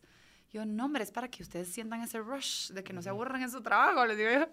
Pero sí, hay que estar cambiando y probando cosas nuevas. Sí. pues. ¿Y cuál es tu, tu, como la metodología de pensar eso? Porque creo que es bien difícil, o sea, creo que tal vez tú ya lo ves como algo normal porque estás acostumbrada, pero que alguien cambie algo que ha venido como una narrativa es un poco complejo. Eh, Te pongo el caso de mi esposa. Mi esposa nunca se ha cortado el pelo corto, pero siempre me anda diciendo, mira, yo quisiera cortar el pelo corto. Y digo, hacer, no, pues que no, pero no es que sea malo, sino que tal vez no, no ha entendido como esa parte de experimentación, igual insights, igual validación, igual que te puede servir para algo. Sí. Y que incluso ese salto de fe, decir, bueno, voy a probar, te puede ayudar para hacer otras cosas sí. eh, verticalmente, ¿me entiendes? Así como probé esto, voy a probar ahora emprender ese negocio que quería. ¿Me entiendes? ¿Tenés alguna manera de que, como lo medís? De decir, bueno, voy a pintar el pelo así porque, no sé, y en dos meses pruebo, entonces regreso y entonces ya lo olvido porque estoy enfocado en no sé. No, yo creo que voy muy a mí, yo soy muy de mi intuición, yo, yo soy muy intuitiva en todo sentido, ¿verdad? Yo cuando tengo a alguien que voy a contratar, me, sí me guío mucho por mi intuición. Eh, yo contrato actitudes, contrato, no sé, no contrato conocimiento. Prefiero a alguien pilas que esté dispuesto a aprender, pero que tenga una buena actitud, a alguien que se las lleva de nerdo, pero que tiene una pésima Sí. actitud. Entonces yo no contrato gente así. Muchas veces contrato gente que viene de cero. Prefiero yo formarlas y educarlas que contratar a alguien que venga con mañas de otros lugares. Em, y con tema de intuición es así, o sea, como que hoy siento que esta es la decisión correcta, entonces la pruebo. Y si yo siento que ya no es lo correcto, lo cambio. Pero qué interesante. Y ahí es donde, donde creo que vamos a esto. O sea, la intuición se basa también mucho en tu experiencia que has. O sea, no es como que, ah, me desperté hoy y esto nuevo, no, sino que también esa intuición se construye con esa experiencia que tú ya tuviste. Ujú. O sea, entonces, ¿cómo conseguís esa intuición? Haciendo, fallando, pues, de cierta manera. Sí, yo creo que yo fallé muy temprana entonces estuve, estuve como muy acostumbrada. A mí no me gustan los jueguitos, incluso hasta con mi novio, o sea, con mi esposo. Me costó un montón porque es el jueguito, lo llamo, no lo llamo, lo busco, Sí. no lo busco, espero que me llame, espero que no me no llame. le contesto hasta. Ajá, o sea, como que decía, "A la puta, pero si lo querés llamar, llámalo. Y si Ajá. querés, o sea, verá. Entonces yo apliqué con él eso, o sea, apliqué así como que me da igual lo que querrás, yo voy a hacer Claro, lo que yo claro. quiera, verá. Y me recuerdo que así fue la primera vez, una vez que, que no éramos ni novios, me recuerdo, y, y llegó y me dieron ganas de besarlo. Entonces yo lo, lo recibí así como, hola, y le di un beso y se quedó así. Yo así tenía ganas de darte un beso. Y, y se, quedó, se quedó así como en shock, ¿verdad? Y me dijo, ¿pero por qué me besaste? Porque tenía ganas, o sea, ¿no? O sea, Pero según el reglamento dice que no me puedes besar hasta las dos semanas. no sé, o sea, como que cositas, ¿verdad? Y a veces yo lo llamaba y, ay, ¿qué estás haciendo? Como que, y todas mis amigas, ¿pero por qué lo llamaste? Ajá. O sea, yo, porque tenía ganas de hablar con él, o sea, ¿qué te puedo decir, verdad? Entonces, como, hasta en mis relaciones he seguido eso, digamos, ¿verdad? Y, y yo de verdad que a veces me pasa, estaba con un proveedor la vez pasada y ese proveedor se cagó de la risa, ¿verdad? Porque tenía una pestaña así. Y yo de verdad, Marcel, no podía pensar, o sea, no le estaba poniendo atención porque solo podía ver el pinche pelo. Hasta que le dije a la, mire, una pregunta. Es que tiene una pestaña así. ¿Será que se la puedo quitar o peinar? Es que de verdad no le estoy poniendo atención. Y solo se me queda viendo. Quítamela, pues. Y yo, ¡ting! y le quito la pestaña y se mata la risa. Es, Nunca nadie me ha hecho esto. Ajá. Yo, es que de verdad, o sea, no puedo continuar. O sea, solo podía verte el pelo así y se cagaba la risa. Entonces soy como muy natural. Pero ves el beneficio de esa honestidad. O sea, hay un libro que habla Sí. cabal de eso. O sea, cómo go first en el sentido de que cómo puedes ser lo más honesto posible. Porque a veces tenemos ese baggage jalándole que no, es que no hay que decirle las cosas porque se va a enojar y qué pena. Y después fijo, pero imagínate, ahorita te apuesto que tienes una mejor relación con él o esa Sí, persona. Ya, ya- teníamos cierta relación, tampoco lo hubiera hecho si te- hoy te conocí, pues, pero digamos, tal vez le hubiera dicho, ah, mira, tiene un pelito ahí. o me pasa, ¿verdad? Que yo digo, Soplándosela. con una clienta la vez pasada tenía un moquito, ¿ah?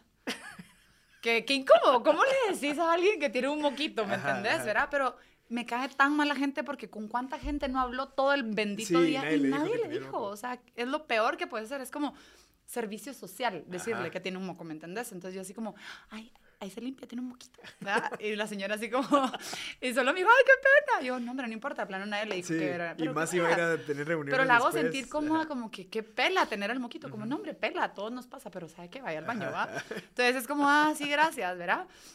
Y de plano le dio pena en ese momento, a mí me dio pena abordarlo en ese momento, pero yo digo, o sea, lo mínimo que puedes hacer con alguien es que si tenés un momento con una persona, hacerlo una mejor persona. Sí. No andes ahí que el pobre anda con el moco por todos lados Ajá. y no le decís, o sea, es lo peor que puedes hacer. O sea, algo bueno por lo menos, ¿verdad? Entonces, en ese es mi punto de, así abordo todo, digamos, ¿verdad?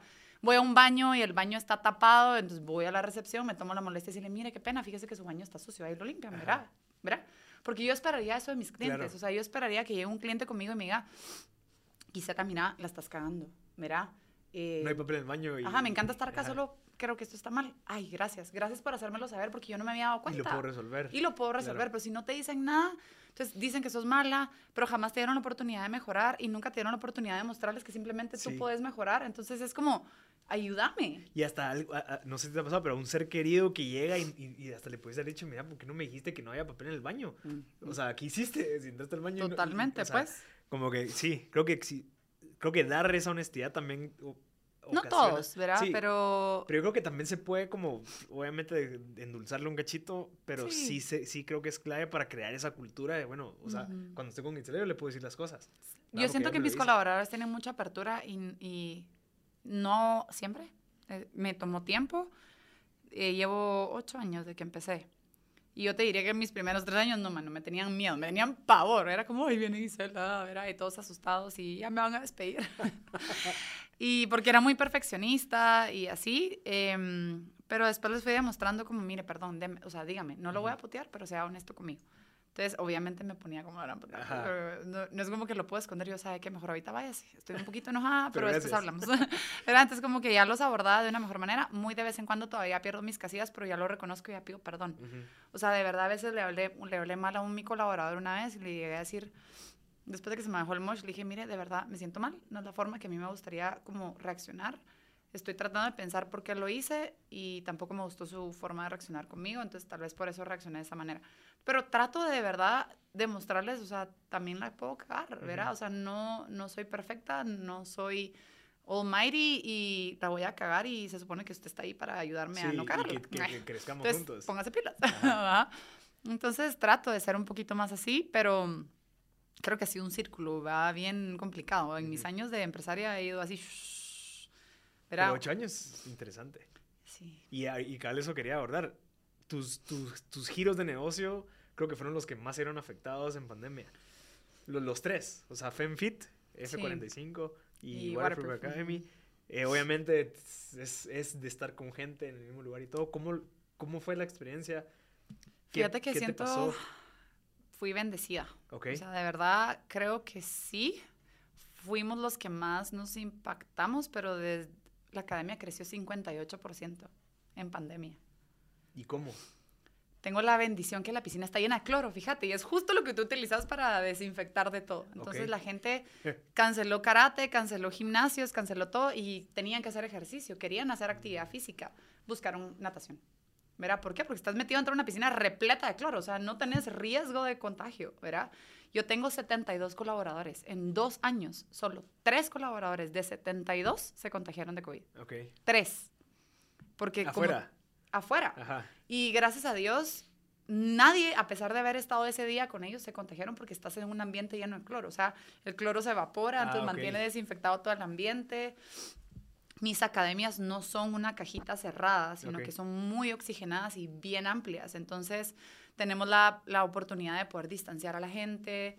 Soy súper estricta con las medidas, tan así que todavía la gente me odia hasta la fecha porque acabamos de hacer una competencia y les dije, miren, por medidas COVID solo puede entrar un acompañante por familia. Entonces, si tú tenés tres hijos, solo puede entrar una persona con los tres. Ah, ok. ¿Verdad? Entonces, pero ¿qué pasa lo que pasa? Los sábados en Guate quiere llegar a ver a la natación Sí, el el abuelo, la abuela, el tío, el primo, la mamá. Entonces, ¿verdad? Y lo siento, no se puede. Ay, Gisela, no sea ridícula, el COVID ya no existe, qué exagerada. Le digo, ¿sabe algo? Crecí 58% este año, le dije a ese cliente, ¿verdad?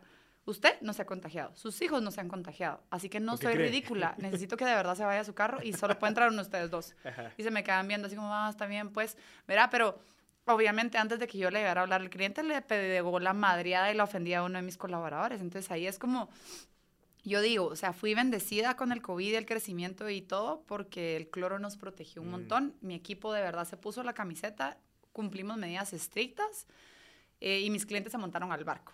¿Verdad? Y, y abrí un poquito bajo de agua, siendo honesta. O sea, todavía no habían podido abrir las piscinas y yo decidí abrir las piscinas porque yo decía, es estúpido Claro. que las piscinas no puedan abr- abrir cuando es el lugar más seguro para estar, más que el supermercado, más Sí. que cualquier otro lugar.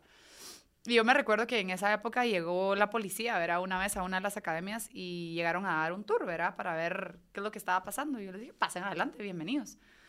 Hasta la policía me dijo, mire, así, o sea, ya estando dentro de mis instalaciones que hubieran podido cerrarme la academia porque yo estaba abierta sin permiso, por así decir, me dice, mire, qué bonito, amplio, casi no había gente, obviamente, porque en ese momento había perdido casi todos mis clientes, estábamos como con cinco personas en la piscina. Ah, bueno, sí, sí tuviste un bajo. Sí, y total. entrar. Cerrí, o sea, sí Bueno, cerré. abril, mayo, cerré a- junio. marzo, abril, mayo Ajá. y volví a abrir en junio.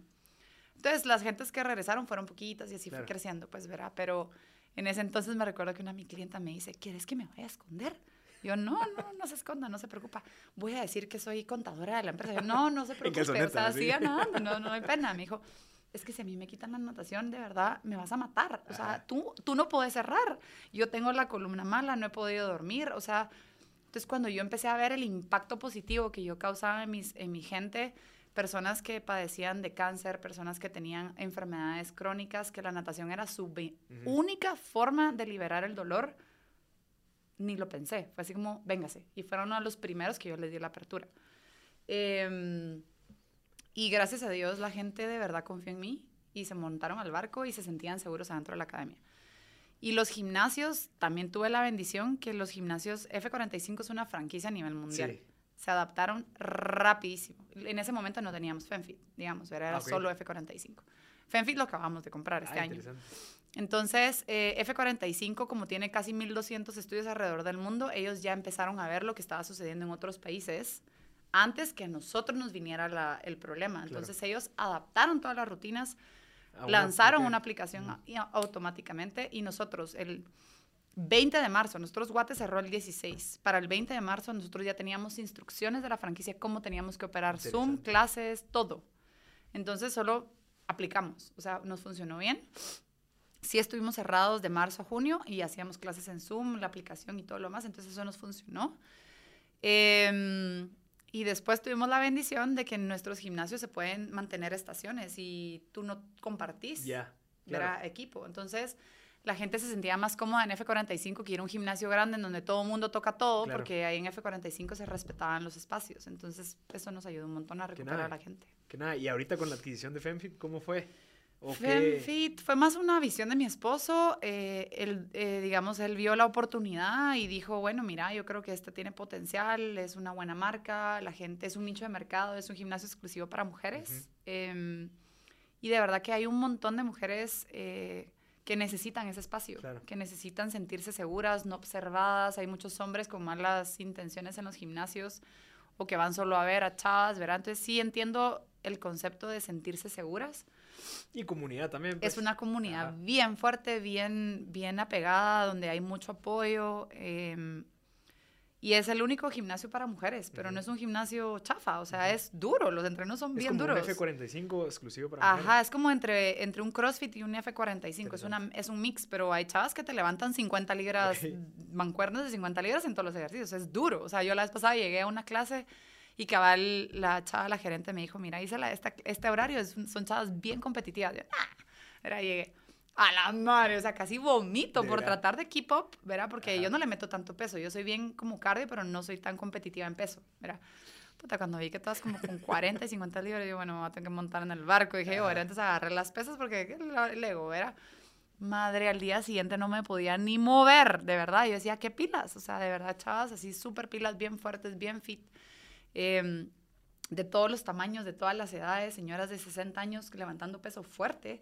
Entonces yo decía, ¿qué de a huevo esta empresa? Pues, ¿verdad? Entonces ahí pues no nos costó y la adquirimos y ahorita Y llevamos... esa es una franquicia también. O sea, hay varias o de hay varias, pero no es una franquicia internacional. Es una franquicia claro. que se creó en Guate. Y O sea, ahorita hay tres. El mismo modelo de Waterproof, digamos, que querés empezar a, a replicar. y a tener- replicarlo. Ajá, entonces ahorita tenemos eh, La Noria y abrimos ahorita Zona 15. Buenísimo. Qué interesante. Y al final, ¿qué? La, la visión del grupo con tu esposo es salud. Eh, Hay un poquito de todo. ¿Qué más negocios Yo sí me quiero enfocar solo en salud. Ok. Em, yo solo quiero las academias y los gimnasios. No veo en un cercano futuro em, cambiarme de giro Ok. de negocio, eh, porque sí estoy bien invested en mis academias. O sea, yo sí sueño con tener 10 academias de natación, entonces en eso me quiero apuntar. Con los gyms creo que vamos a ir escalando poco a poco, ¿verdad? Porque todavía sí los gimnasios no están tan bien recuperados Ujú. como la piscina. Y él tiene una financiera, entonces em, creo que él tiene oportunidad de más diversificación, digamos. Eh, pero en mi caso, yo me quiero quedar con temas que tengan que ver con salud. Interesante. Ujú. Que nada, que nada. Mira, tú hablabas en el episodio pasado algo interesante y si quieres para ir em- empezando a concluir las decisiones. Ajá. O sea, que al, al- al final nosotros nos tenemos que ser al 100% responsables de las decisiones. Sí. Eso fue hace tres años. Eh, ¿Cuál es tu perspectiva de eso ahorita? ¿Con qué? O si igual has- ha pasado algo que dices, bueno, no sé, tal vez podemos hablar- verlo de otra perspectiva. No, la verdad que yo creo que somos el reflejo de nuestras decisiones diarias, 100%. Y eso es lo que tal vez esa forma de pensar me hace hacer a veces bien fría, porque llega un colaborador a decirme, mire, es que me pasó esto, esto, esto, esto, esto, esto, esto, esto y esto. Le digo, bueno, pues usted tuvo la decisión, o sea, usted escogió eso. Claro. Em, a veces tengo colaboradoras que pues son abusadas o algo así, y las tratas de ayudar, pero al final del día les decís, mire, ustedes tienen la decisión cambiar su vida, pero si usted no escoge esa decisión, simplemente usted va a seguir igual. Y por el corazón, o sea, no me gusta verla morada, pues. ¿verdad? Entonces, o sea, la quiero apoyar, la quiero ayudar, le conseguís ayuda, pero al final sos el, sos el resumen de tus decisiones. Claro. Em, y tu vida no va a cambiar a menos que empieces a tomar decisiones diferentes, hábitos diferentes, o sea, que te juntes con personas diferentes. Y yo creo que eso sí lo he visto, o sea, sí he tenido que limitar un montón de amistades, porque siempre vas a tener amistades que son tus amistades de toda tu vida, pero no necesariamente esas amistades te van a lograr ayudar a, a scaling up, ¿verdad? Em, entonces, no sé, o sea, sí no he cambiado mi forma de pensar en ese sentido. Creo que siempre vas a tener, tú siempre vas a tener, y como le digo a mis hijos, de todas las decisiones vas a tener una consecuencia o un premio, y tienes que estar dispuesto a aceptar cualquiera de las dos. ¿Verdad? Entonces, si no estás dispuesta a la consecuencia, quizá no tomes esa decisión. ¿Y ¿verdad? cómo puedes empezar a tomar mejores decisiones? Mira, yo baso mis decisiones en algo, primero, que no golpea a nadie, ¿verdad? O sea, todas las decisiones que yo tomo trato que sean como que me apasionen, que sean bien para mis valores, mis principios y mi forma de vivir mi vida. Y que si esas decisiones no hieran a las personas que están a mi alrededor, Claro. o sea, ese respeto, ¿dónde está ese respeto, verdad? Y siempre y cuando eso esté alineado con lo que yo quiero de mi vida, pues tomo esa decisión, digamos, ¿verdad? Pero, por ejemplo, o sea, hay, hay cosas constantemente que tenés que estar tomando decisiones y, y bueno, me como, no me como la galleta, me Ujú. como, me tomo, no me tomo la copa de vino, me cambio, no me cambio de trabajo, em, digo o no digo nada, abro a la boca o no abro la boca, me defiendo, no me defiendo, doy mi, me pongo, doy mi lugar o no doy mi lugar. Y hace poco tuve una conversación con, uno, con una persona y me empezó a contar como toda su vida, ¿verdad? Y me dice, sí, es que fíjate que no sé, como que se me metió esta tipa en la oficina, metí, no se te metió nadie, tú decidiste, ¿verdad?, tomar esa decisión. Entonces, ¿qué? Resulta que su matrimonio se le vino abajo, su negocio lo despidieron de la oficina porque pas, tomó esa decisión y encima culpaba a todos los demás. Ajá. Yo le decía, nadie se te metió, nadie tomó nada, o sea, tú tomaste esa decisión, Claro. o sea, ¿cuántos red warnings no tuviste en el camino? O sea, verá, eh, la llamada, el texto, el cuarto, la ropa, o sea, todo el proceso. Tuviste demasiados red warnings, es como que pasó mágicamente y ¡puf! se te apareció el. Aladín ahí, ¿verdad? Entonces, constantemente tú vas tomando decisiones. Entonces yo creo que cuando haces algo malo y no haces ese análisis de está bien o está mal, vas como teniendo más tolerancia a lo malo, ¿verdad? Y yo creo que es importante por eso tener buenas personas a tu alrededor que te digan, hey, estoy viendo esto está mal y creo que estás en un camino peligroso, Interesante. ¿verdad? Entonces trato de rodearme con personas que me digan mis cosas. Ok. Eh, tú mencionaste do- dos libros, Start With Why, de Simon Uf, Sinek, buena. y The Peaceful Warrior. Sí. Yo no he escuchado de ese libro de Peaceful Warrior. ¿De qué trata? Hay una película también. Ah, ok. Eh, esa película de verdad que me cambió mi vida. Ay, y el libro también. Ese lo leí justo para después de Juegos Olímpicos, Ujú. cuando yo tenía mis pensamientos limitantes sobre lo de los, el cien dorso y del dolor de las piernas y todo. Este era un entrenador, bueno, vean la película, de verdad, todos los que tengan atletas, hijos atletas, vean la película con sus hijos, es buenísima. Eh, y es de este entrenador de UCLA, creo que era, eh, en donde era entrenador de un gimnasta olímpico y se le aparece como que un como que un coach especial, un gurú o algo, pero como que era una figura no real, digamos, que le ayudaba a sobrepasar sus limitaciones y el, y el atleta tenía una limitación de que creía que no iba a llegar a ser el Olympic Team y que no iba a poder participar en Juegos Olímpicos. Después pasa por un accidente de moto, se queda casi que paralítico y logra recuperarse súper rápido y clasificar a Juegos Olímpicos. Entonces habla mucho sobre cómo vencer tus pensamientos limitantes, cómo no victimizarte, cómo eh, salir de tu zona de confort y cómo al final sos el reflejo de tus decisiones y si tú tomas la decisión de quedarte stock, ahí te vas a quedar, ¿verdad? Y que mm, como que pasa por un momento bien bonito, pues, porque te enseña como realmente lo que pasa en tu mente. O sea, pasaban los momentos en la película y en el libro, te explican em, como que el diablito y el, y el angelito, ¿verdad? Que Ajá. todos tenemos, ¿verdad? Que a mí me pasó en la mañana. Por ejemplo, ayer me desvelé y yo tenía la decisión, ¿me puedo levantar temprano y sufrir de la goma? Porque me, me eché dos copas de vino ayer y de verdad me pegaron horrible. Y yo me iba a levantar hoy a las cuatro y media de la mañana para ir al gimnasio temprano, tenía que trabajar y tenía que venir contigo, ¿verdad? Entonces cuando se, se me suena la alarma, yo, ah, la madre, y el diablito, no, dormite otra Ajá, vez, y el está. angelito, levántate, porque si no, no te va a dar tiempo, y el, y el otro, no, qué rico, es Navidad.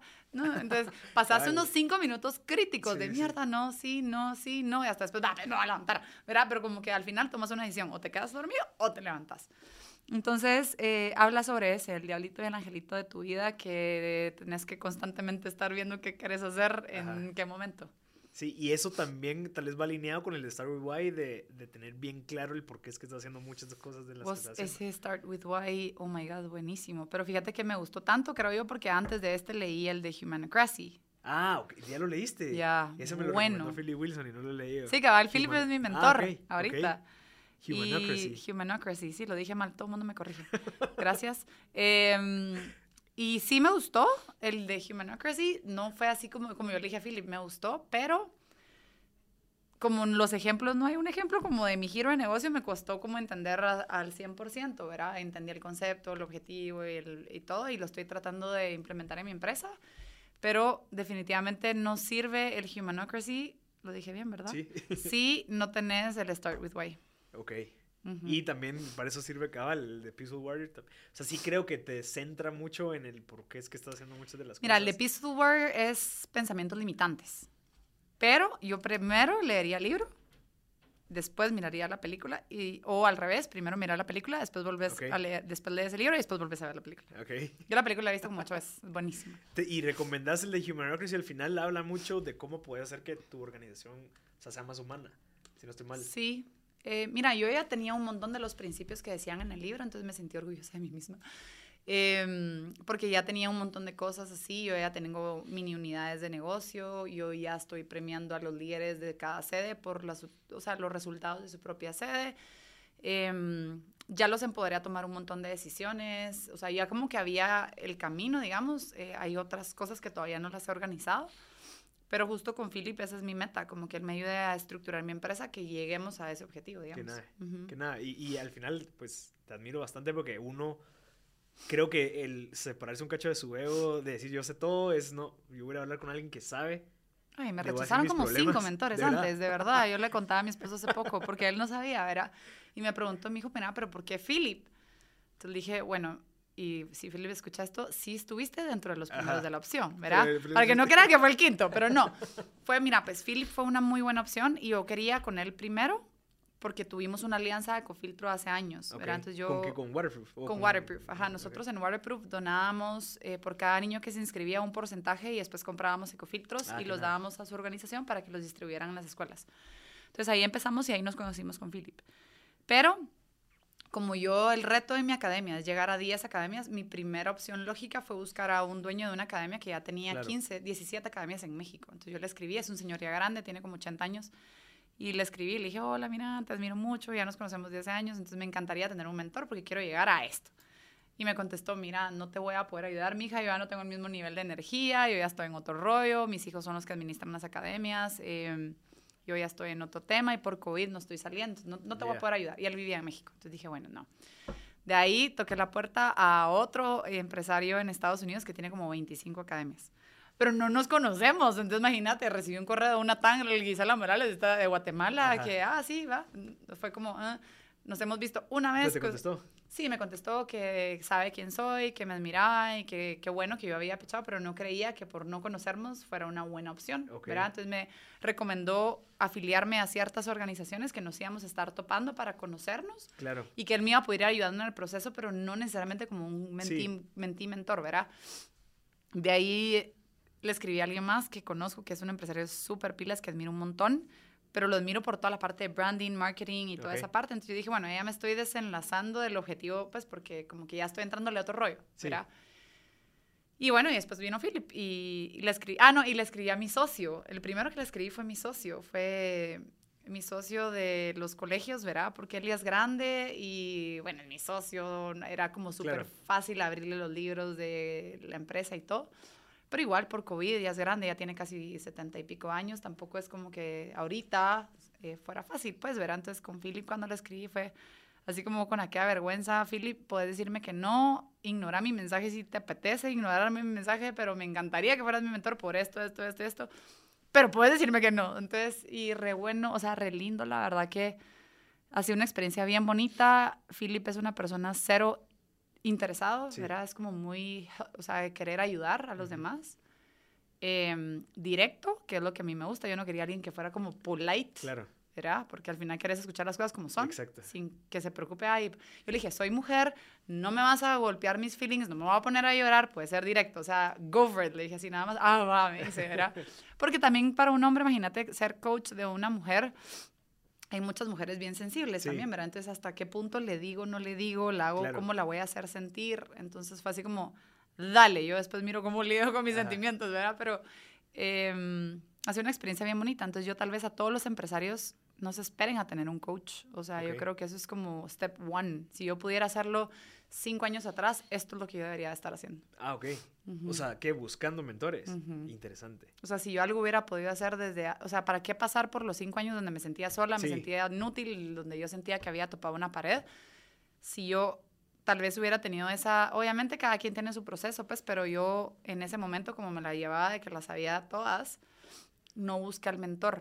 Em, y ahora que ya estoy en una etapa donde jamás voy a saber lo suficiente, que quiero esa, ese knowledge, busqué el mentor, ¿verdad? Pero creo que si lo hubiera podido hacer antes y bajar mi ego en ese momento, eso debería haber hecho.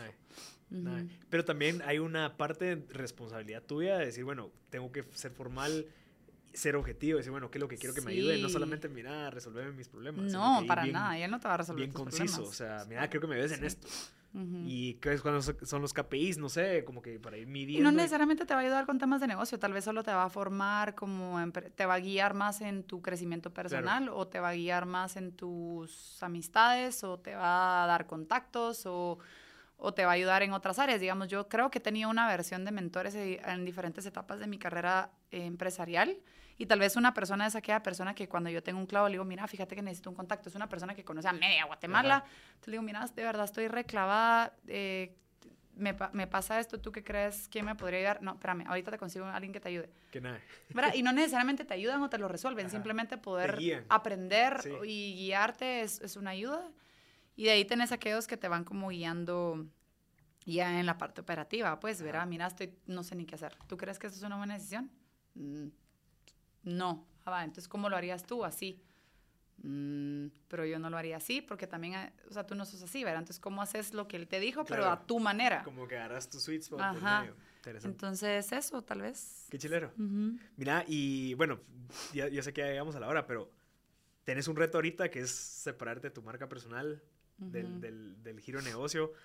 Entiendo que estás en medio de eso ahorita, como que desligándote. Tal vez en unos seis meses nos contás cómo No te creo fue. que va a ser tan rápido, honestamente. En un año. En un año a ver cómo te fue. Eh, pero súper interesante conversar contigo. De Mm. nuevo, Gisela, de, de verdad te deseo todo lo mejor. Increíble que tu meta en 5 años pues, es incrementar el 50% de gimnasios y en 10 años pues más. Te se nota que tenés como que bien claro eso. Te admiro Ujú. bastante. Y de verdad, qué, qué interesante. Y, y le recomiendo a la gente que está escuchando, escuche el episodio número 58 de Lo julio. voy a volver a escuchar yo y- también y para ver qué escuchar dije. este, porque es súper interesante. Ujú. No, y escuchar también si uno es más maduro o no, qué estupideces habló en ese momento. Sí, Porque sí. al final pasas por etapas diferentes, ¿verdad? Y entonces en ese momento crees que lo que dijiste Ajá. es Y lo por que eso fue que es te y pregunté. creces. Por eso fue que te pregunté. Eso Ujú. fue lo que tú dijiste, así como que súper, súper, eh, como que decidida y a veces uno cambia. O sea, tres años después, después de la pandemia que me dio una humilde, o sea, como que me volvió Ala, hum- sí, a humilde. Wow. Ya no pienso que es tan fácil, ¿me entendés? Y antes yo decía, no, que todos tienen que emprender mucho, cuando al final No es para todos. no es para todos. Eso yo creo que es el- un consejo que aprendí. Yo le decía a todo el mundo como emprender y me di cuenta que es el peor ¿Cómo sí que no estás emprendiendo? ¿Cómo sí que estás trabajando? en Y los ves de menos, ¿sabes? Decir, la verdad que no. Y emprender no es para todos. Sí. O sea, de verdad se requiere un- De todo. una personalidad peculiar, creo. Em, y hay personas que creen que emprender es fácil y no están dispuestas a sacrificar cositas. ¿verdad? Y yo creo que el emprendedor tiene que aprender a... bueno, yo me pasé dos años sin recibir un centavo. ¿vamos? Y no todos tienen esa capacidad. Entonces, em, sí, no es fácil. Sí, No. Y yo creo que todos necesitamos buenos empleados también. Sí, Entonces sí. hay buenos empleados, hay buenos líderes, hay buenos empresarios y se necesita para el ecosistema. sí, Pues. Ujú. Interesante. ¿Cómo te pueden contactar si quieren entrar a Waterproof? Si alguien quiere, no sé si venden franquicias. No, para- no, vendemos. No, yo no, no, No. no, eso no. Eh, o pero si me... un, un centro comercial que quieren poner algo. Eh, mira, de diferentes formas en que tal vez los puedo ayudar. Si quieren aprender a nadar o si se quieren poner fits con los gyms, eh, obviamente pues pueden contactar directamente cada una de las marcas, que es Waterproof Swim Academy. Y tenemos ya un sistema como bastante... O me pueden contactar a mí, Gisela Morales, y yo psh, los redirijo. Gisela Morales en Instagram. En Instagram estoy como, sí, en todas estoy como Gisela Morales. Instagram, Gisela Morales GT, es la mayoría, realmente. ¿Y contestas? Em, o- sí, me tardo, verá, a veces de verdad, me tardo un poco, em, porque ahí, se- así como ahorita toda esta semana no he posteado nada porque Ajá. estoy como loca, pero trato, sí, a veces un mes después, pero contesto, y si no, eh, directamente con la marca, Ok. y ahí sí las contestan rápido. Em, y de ahí que me, a veces me quieren contactar es como para dar charlas o para hablar sobre cómo ayudar a mujeres a, empre- emprender, con mucho gusto, eso también lo estoy haciendo, no me he podido dedicar mucho, entonces cuando puedo lo hago, cuando no, no. Em, pero sí, en lo que pueda ayudarles, bienvenidos. Y si quieren ponerse fit y guapos para el año nuevo, bienvenidos a las empresas fitness. Na- igual giselamorales.com.gt. Esa es la página global y ahí Ajá, pueden encontrar claro. toda la información. Ajá, Ajá. Ahí está de Waterproof, de F45 y de FemFit. En servicios aparece y lo redirige. Niti. Ujú. Gracias, Gisela. Thank you. De verdad, que alegre dos años después volver a conversar contigo. Y que vas a hacer mi podcast. Y te prometo que vamos a volver a hablar en unos nueve meses como para ver cómo, porque creo que es un buen aprendizaje Sí. y es algo que me he topado con mucha gente, especialmente cuando terminan de leer el libro que te dije, de, de E-Myth, porque lo que tú quieres Hola, es sí, ahí me lo ser pasas. tu- ¿Cómo me dijiste? E-Myth, el mito del emprendedor, de Ok. Michael Herbert, pero creo que iba, va muy, yo sé que lo estamos haciendo más extenso cada vez, pero va muy relacionado con algo que conversamos eh, antes de, de grabar y es, ya no quieres ser autoempleado, o sea, tú ya quieres ser un empresario en donde ya te quieres salir del cuadrante de- de- del autoempleado, ¿verdad? Que ya Sí, no no, quieres estar dependiendo ahí del Ajá. 100%, sino que ya puedes pues monitorear de cierta manera, puedes irte de viaje, todo Ujú. sigue funcionando. Ese libro cabal te dice el, Lo voy a el buscar. porqué. Lo voy a leer, Ajá. eso no lo he leído. Ujú. Pero nítido. Gracias. Thank you. Que nada. Y gracias a toda la gente que se quedó conectada hasta el final. Ya saben, el episodio número 58, por si quieren volver a escucharlo, pues de- del el episodio número 1. Si saben de alguien que le pueda servir, no duden en, en compartirlo. Yo soy Marcel Barascut y nos vemos en el próximo episodio.